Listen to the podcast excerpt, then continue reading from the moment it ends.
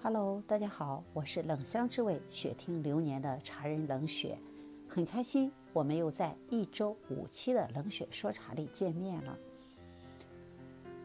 大家经常出去喝茶，那么有时候喝茶的时候，当主人问你，或者说旁边的朋友问你这道茶喝着怎么样，其实你的内心搜肠刮肚的找不到合适的词语来表达。这就是今天冷雪想给大家分享的话题：喝茶品鉴时如何说话，如何描述才会更像喝茶的高手。其实大部分的茶友都不知道如何描述更准确、更专业的用词来说这一道茶汤的感受。那对于冷雪而言，虽然是一个专业的行业从业者，但是我真的也不太喜欢专业的用语。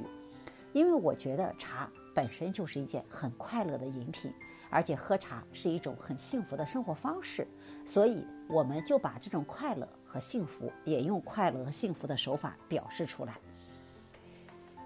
那冷雪今天就送给大家简单的八个字：用嘴喝茶，用心描述。其实很简单。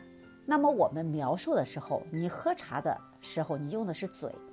大家从小吃饭。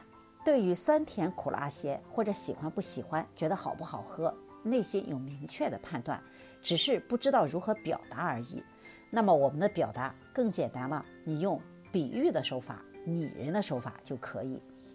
你不要说这个茶汤什么橙黄明亮啊，然后入口什么回甘生津啊，不用这些专业的名词，你可以说，哎，我喝着这道茶，仿佛走到了春天。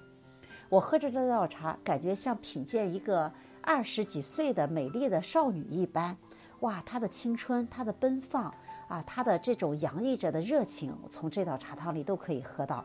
类似于这样的拟人手法、比喻的手法，你一定会让你的朋友或者是泡茶的主人觉得哇，你太像高手了。比如我们喝到一道普洱生茶，而且是老茶的话，冷雪觉得它就像一个智者。通过时光的隧道穿越，走到我们今天五年、十年，他走过的历程的变化，在这一杯茶汤里尽显出来，娓娓道来。而新的普洱生茶、古树茶，我们喝着更像一个奔放的年轻人，有热情、有抱负，未来不可限量。你现在品它，也觉得特别的有兴趣。这都是拟人的手法、比喻的手法，怎么样？你学会了吗？喝茶品鉴时。用比喻法、拟人法，用嘴喝茶，用心描述，你一定是个高手。